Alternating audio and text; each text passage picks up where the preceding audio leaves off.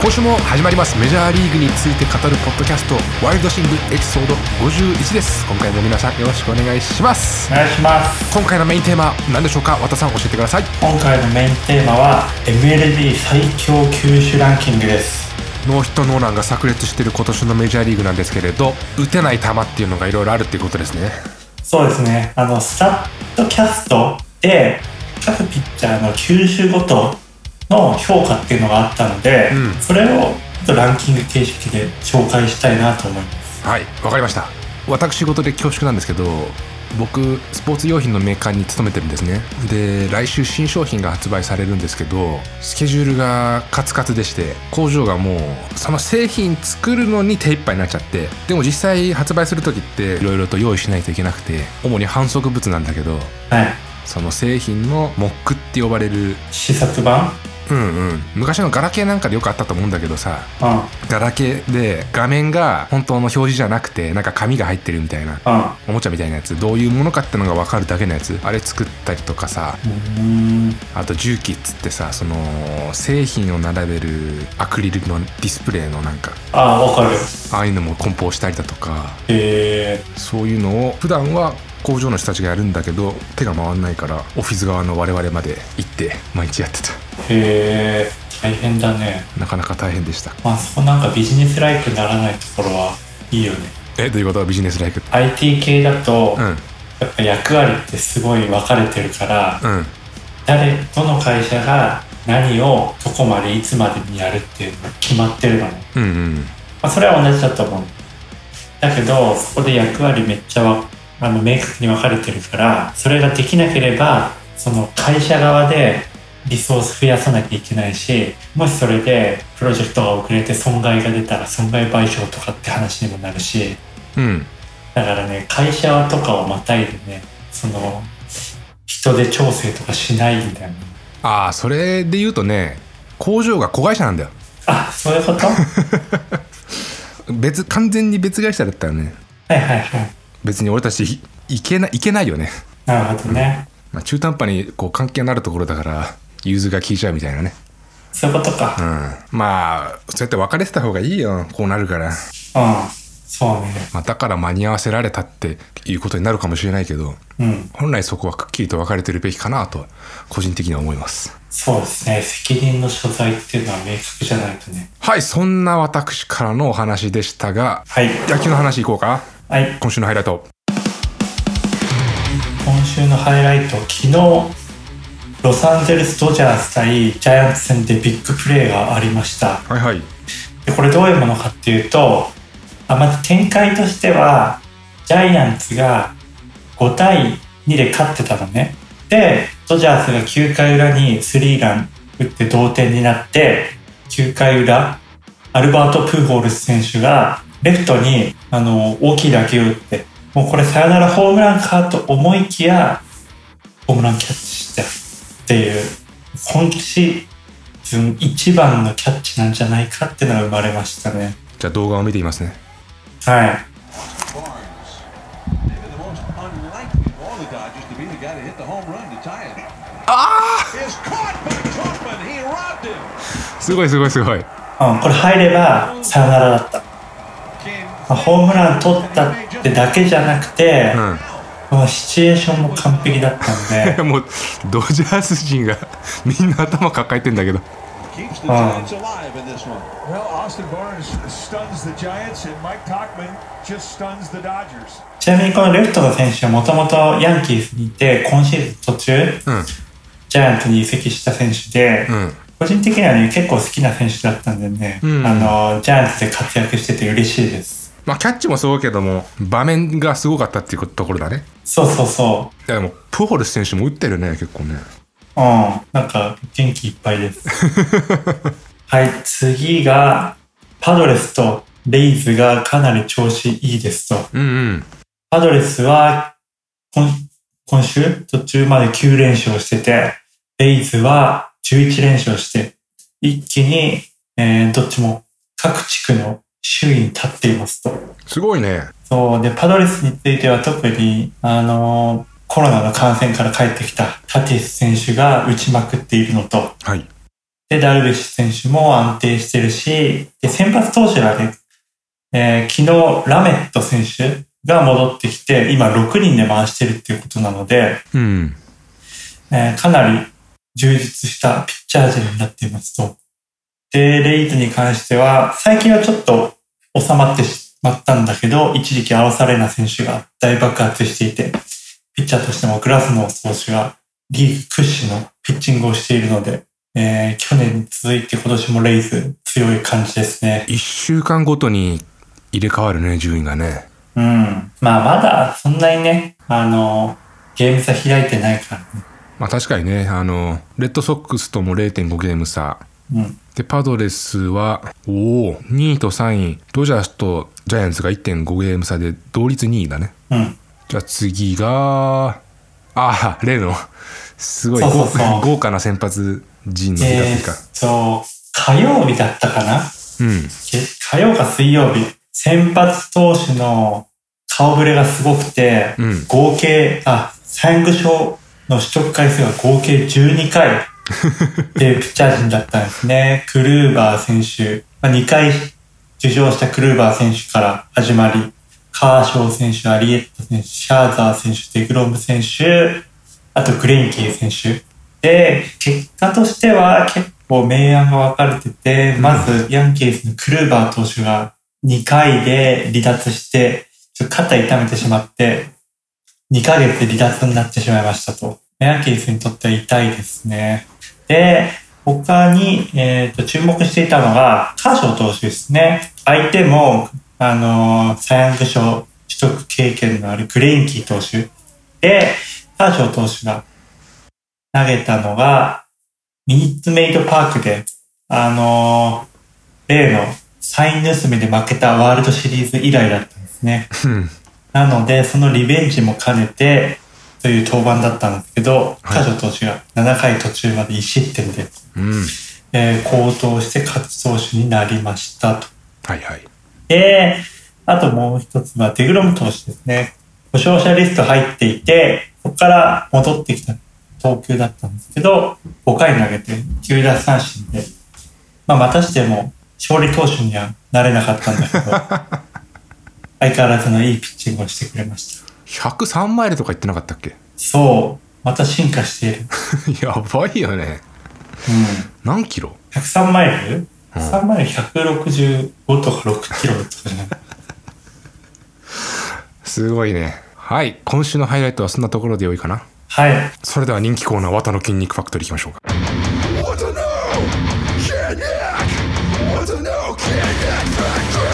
今日はストレッチについて話そうと思います。で今日、あの、紹介するのは、その、足の裏とかお尻とかそういうストレッチじゃなくて、首の下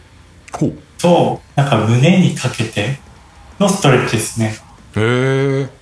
え。でなんでそれ重要かっていうと仕事してると結構やっぱね前のめりになって体の姿勢前かがみになって体の前側が結構固まって凝っていくらしいんだよへえ。でそれが結構心臓病とかなんかそういった病気にもつながりやすいらしくてはいはい。長時間のそのデスクワークしている時は首とその胸筋にかけて胸にかけて伸ばすっていうのはすごい重要らしいの。はいはい。っていうので僕よくやっていて、まあ、どうやるかっていうと両手であの胸押さえてでか顎を天井に上げ上げますとうん。そうするとあの胸のところ引っ張られて伸びるんですね、へえ。はい、っていうのでまあ体の前側も伸ばしていくと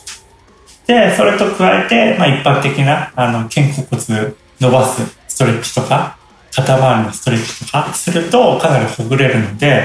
まあ、デスクワークが多い人にはおすすめのストレッチになりますね。その首下の胸周りの筋肉伸ばすやつって、うん。検索する方法とかあるのいや、ないね。これネットで見た情報じゃなくて、うん。なんか会社の、あの、全社ミーティングみたいなやつで、うん。トレーナーの人が出てきて、は毎日ハードワークな皆さんですが、健康にも気をつけましょうっていうの で、なんかストレッチをいろいろ教えてくれたの。へえ。それでなんか面白かったやつを紹介してみました。まあ、とりあえずその肩こりというか首の筋肉をほぐすというか首に負担軽減させるためには上向くといいってのは俺も聞いたことあるようん。そうだね。で、さらに手で胸の方も押さえて、よく伸ばすっていう。うんうん、まあ、ちなみに俺は最近股関節とかさうん。前も話したかもしれないけど腰と足の付け根のところにあるうん筋肉が結構重要だなと思っててさ、うーん。なんていうところなんだろうわかんないけどそこら辺つったことない腰の下なんか足の付け根とかあー、ちょっとはないけど、まあ、重重要そうだよね。うん下半身と状態をつなげてるとこだから。うそうそこをね重点的に最近ーん。揉んだりストレッチしたりいろんな用具で押したりしてえー、結構よくすることに心がけてますねえー、まあ足のね、なんか可動っていうのは、思ったよりも可動域が狭くなると、やっぱ思った動きできないよね。うんうんうんはい綿の筋肉ファクトリー今回はストレッチについてのお話でしたはい。それではメインテーマのお時間 MLB 最強球種ランキング2021でございますとはい。で、まあ、何をもって最強かっていう話なんですけど、うん最近、ランバリューっていう概念が結構流行ってるのね。え何それで、これランバリューって何ですかっていうと、あの、野球のシチュエーションで得点期待値っていうのがこれまでのデータから出てるのね。うんで、得点期待値って何かっていうと、例えばノーアウト2塁で、このカウントでの得点期待値はいくつですかみたいな。うん例えばノーアウト満塁だったら得点期待値って、まあ、確かに2点とか3点とかそれぐらいなんだよへえだけどワンアウト満塁になったらそれがちょっと下がるのねうんでそれがカウントによってもどんどん変わっていくわけですよはいはいでそのボールを投げてその得点期待値を下げられたか上げられたかうんうん下げられたか上げてしまったかっていうのをずっと累積して取っていてうんじゃあその球種で例えばストレートのストレートで得点期待値をどれだけ下げられたのかっていうので一番効果があった威力があった球種っていうのを統計的に集計したのがそのランバリューですね。えー、なるほどで、まあ、それはやっぱり球を多く投げればなるほどランバリュー上がっていくので、えー100球あたり平均したものをランキングで取っていますと。うんうんで5位から1位にそうそうそカう。ウントをダウンしていくってことねそうそうそう。了解ですはい。で、まず5位がピッツバーグパイレーツのリチャード・ロドリゲスっていう投手。はいで、僕この投手全然知らなくて、このランバリューの集計結果から初めて見つけた選手なんだけど、うんうんパイレーツの、あのーリリーフピッチャーですと。はいで、今31歳ぐらいなんだけど、かなり特徴的な投手で、なんとフォーシームが、あ、まあフォーシームなんだけど、投球の9割を占めているんですね。変化球全然投げないんだそうそう。なのに、ストレート、フォーシームの被打率が1割1分9厘ってうんうん言って、かなり質の高いフォーシームを投げてるんですね。うんで、まあ、スピードとしてはよ90マイル中盤ぐらいなので、めちゃくちゃ速いわっていうわけではないんだけど、あの、回転数が、えーメジャーリーグ平均より、えーかなり高くて、うんえー1割、2割ぐらい高いのかな。はいで、ホップ成分がすごい高いんですよ。うんうんなので、の、いわゆる伸びのところが6.5インチとかだから、だいたい10 15センチ弱ぐらい、平均よりも伸びている。 1 4センチホップするってことそうそうそう。1インチ確か2.25センチとかだよね。うんそうそうそう倍よりもちょっと増えるぐらいなそうそうそう。だから15センチぐらい平均の、平均的なフォーシームよりもホップしている。そりゃバッと下行くよねそうそ うそう。まあこのピッチャーのパイレーツ、今シーズン調子の良くないところなので、うんもしかしたらこの夏のトレードの時に結構人気の選手になるのかなと思ってます。リチャード・ロドリゲス投手はい。この名前を聞くことになるかもしれないとはい。で、次4位がパドレスのマスグローブ選手のスライダーですね。うんうんうんあのー、ノーヒッター達成した選手ですね。はいで、このスライダーがリフレイト、まあいわゆる空振りを取る確率が40%を超えていて、はいまあ、投球自体も全体の3割ぐらい投げていて、このマスグローブ投手のスライダーっていうのはかなり、えー威力のあるボールになっています。うんうんで、次3位が、ゲリット・コール選手のチェンジアップ。はいはい、ゲリット・コール投手ね、あのー、4CM 自体も100マイルぐらい投げていて、すごい威力があるんだけど、まあ、ランバリュー的に、まあ、要は、ピンチの時に、ピンチ、得点期待値の高い時、うん失点する可能性が高い時の、あの、武器になっているっていうのがチェンジアップですね。うーんかなりコントロールよく投げることができていて、チェンジアップのスピード的にも90マイルを超えているものが多くて、まあ、フォーシームとなかなか見分けがつきませんと。っうんていう時に、まあ、ピンチの時に、えーかなり信頼して慣れているっていうのが、このゲリット・コール投手のチェンジアップですね。 100マイルのストレート来たーって言って振り始めたらあれ全然来ないみたいな感じでしょそうだね。で空振りみたいなまあ、軌道が似てるから。うんはいはいはい。 あもう残り2人になっちゃいます意外と淡々と進むはいまあいいや2位がレッドソックスのマーティン・ペレス投手のシンカーですね。うんで、これ、あの、大谷選手がかなり苦労してしまった球種でした。あああの、あのー打者大谷選手が苦労してたもんねそうそうそう、はいフェンウェイパークで大谷選手、あの、出場してた時に、この左のまペレス選手がシンカーを結構インコースにズバズバ投げてたのね。うんで、結局その日は確か3三振だったんだよね。うんもう全然なんかタイミングとか、もうフォームを崩されてて、うちに入ってくるやつ。はいで、まあ、統計的にもその大谷選手だけではなくて、メジャーリーグの中でかなりトップクラスの球種だっていうのが分かっていましたと。うんうんで、このペレス選手、まあ、あの、今年、勝利数がね、そこまでガンガン稼いでるわけではないんだけど、安定したピッチングをしていて、あの、レッドソックス、調子のいいレッドソックスの中でかなり信頼できるピッチャーになっていますね。進化っていうのはカーブの逆方向バージョンっていう認識でいいのかなそうそうそう。利き腕の方に、ま、曲がるボール。うんだから、ペレス選手左ピッチャーなので、えーっと、左側に曲がって落ちるボールですね。実況パワフルプロ野球通りなんだねそうそ うそう。うん。以前ねとスプリットフィンガーファーストボールでパワフルプロ野球の話題が出てきたんですけど変化球とかいろいろあるけど、その変化球がどっち方向曲がるかっていうのは分かりやすい よね。うん、全部あれで学んだことが今に生きてますからうん。そうね。野球のルールも全部あれで学んだからね 俺でも1いっちゃいますかはい。1位は、ダルビッシュ投手のスライダーでした。おおで、ダルビットですね、スライダー、まあ、いろんな球種、まあ、11球種記録したっていうのもあるけど、やっぱこのスライダーが一番の武器で、うんうんえー被打率が0点、令和6分6厘。 1割もないんだそう、ほぼ打たれていませんと。すごいなで、このスライダーね、あのー決め球にき使うだけじゃなくて、カウント取る球